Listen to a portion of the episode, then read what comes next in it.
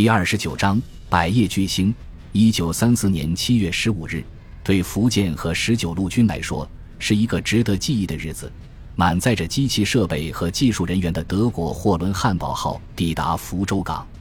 孙百里身着戎装和西装革履的杜周南并肩站在码头上，望着远处万吨级货轮的巨大的船体，不禁感慨万千，说道：“随着这艘巨轮的到来。”福建的历史必将翻开崭新的一页，我们十九路军再也不必在困境中挣扎求存了。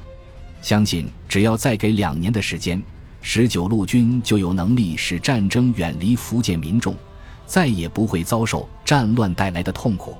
杜周南转过身去，指着身后欢迎的人群，说道：“这些人虽然是被组织过来的，但是不难想象。”当整船的机器设备展现在他们面前的时候，他们会如何的惊讶？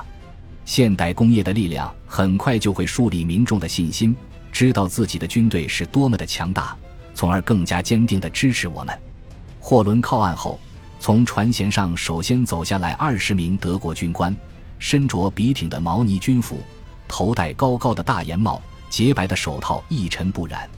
军官们的脊背挺得笔直。头颅骄傲地仰着，显示出德国军官特有的气质，骄傲而又自信。军官们上岸后，迅速在人群面前排成一列，向着孙百里抬起右臂，整齐的敬礼。孙百里连忙迎上去，回了个漂亮的军礼，接着用流利的德语对军官们表示欢迎。带队的少校走出队列，先和孙百里相互敬礼，然后自我介绍道：“我叫施密特。”是教官团的领队，孙先生，很高兴能够认识你。我们当中的很多人都听说过你的名字，首位以第一名成绩毕业的德国陆军大学外籍学生，我们德国军人以你为荣。孙百里说：“我也以此为荣。”施密特接着把其他教官向孙百里一一做了介绍。孙百里上前逐一握手，同时用德语对军官们表示亲切的问候。又把杜周南和其他的政府官员也做了简单的介绍，然后把军官们送上汽车，到省政府参加欢迎宴会。这时候，货轮的船舱缓缓打开，一辆辆满载着机器设备的卡车出现在人群的面前。头戴安全帽的船员们在技术人员的协助下，指挥车辆往码头上开。等几十辆卡车开出来以后，露出船舱里堆成小山样的巨大的白木箱子。码头工人连忙跑步上船，帮助卸载货物。随船而来的数十名德国的技术人员不顾旅途的疲劳，在船舱里跑来跑去，时刻提醒工人注意不要碰坏机器。孙百里和杜周南看着周围市民们惊愕的表情，心情极度兴奋，相视而笑。汉堡号运载的货物包括乌沙矿的开采设备、制药厂的机器和钢铁厂的部分设备。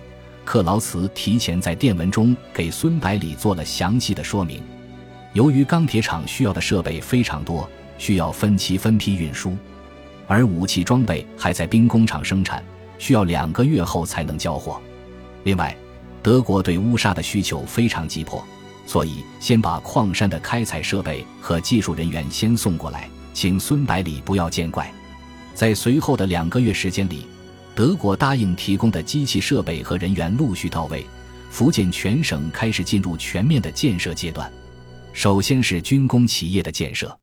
孙百里根据与杜周南和军方将领商议的结果，把钢铁厂、制药厂和兵工厂的地址选在闽西南的龙岩，由七十八师负责防务。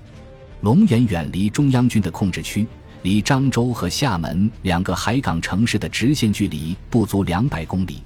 并且连接龙岩和漳州的公路早就修通，陆路交通非常便利。这样产品和原料经两个港口可以非常容易地进出福建各地。另外，这里山脉纵横，道路蜿蜒曲折，桥梁众多，易守难攻，非常适合做后勤基地。十九路军在福州的兵工厂全部并入新厂，另外又招募了两千多名新工人。而刚刚起步的钢铁厂和制药厂也雇佣了一千多工人，在德国技术人员的指导下建设工厂。其次是清流乌沙矿的建设，在德国政府最为关注的项目上，福建政府同样投入了巨大的人力和物力。首批招募的数千名工人在崇溪的大山深处砍伐树木、修建房屋，然后劈山开路，把机器设备运进去，继而开始开采矿石、提炼乌砂。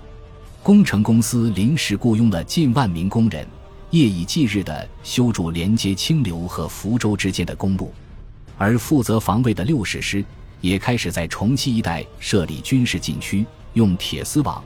碉堡和壕沟把矿区严密地封锁起来。再次是军校的建设。德国军事教官开始工作后，孙百里就把福建军政大学分成两所学校：一所是专门的军事学校，叫福建陆军大学，由自己担任校长；另一所专门培养地方干部，叫福建政务大学，校长仍然由卢洪图担任。陆军大学分为步兵、炮兵。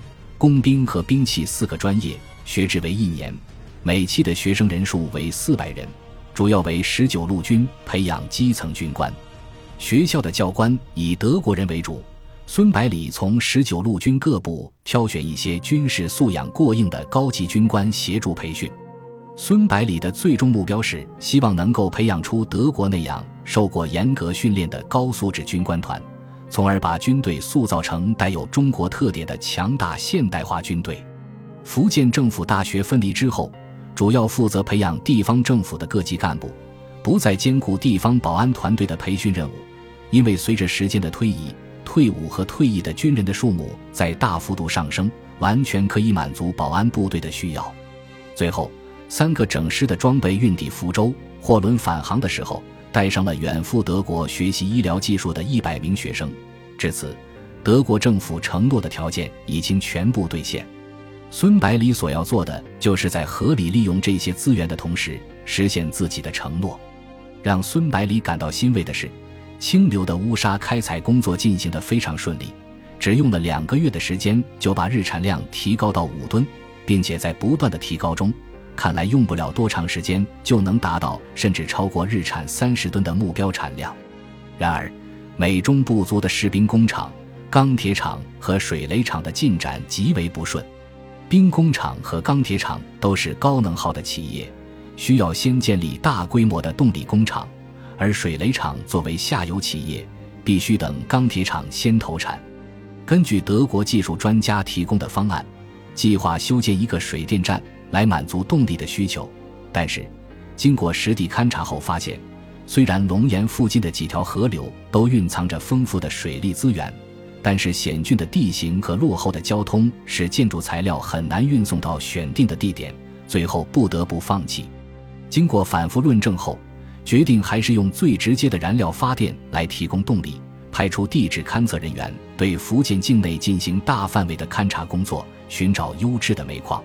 孙百里虽然高度关注兵工厂的进展，但是也知道技术工作不能走捷径，只好耐着性子，暂时把这些事先放在一边，把注意力转移到部队的换装和军校的工作上面。为了降低部队调动对民间的影响，同时也是为了保持西部防线的稳定，孙百里命令更换装备的三个主力师以团为单位，分期分批开赴福州。并且往返都必须用强行军的方式完成，没有在指定时间内抵达的部队暂时取消换装资格。部队在换装完毕后，留在福州的训练基地再训练一个月，利用这段时间尽量熟悉新装备的性能。在返回防地之前，举行一次实弹演习，由孙百里和军部的参谋们担任评委，对演习的结果进行评判。不合格的部队留在基地再训练一个月。同时，暂时免去团长和各营长的职务。在巨大的压力下面，换装的部队积极训练，尽量用最短的时间掌握新装备的使用技巧。先期换装的部队全部通过军部的测试。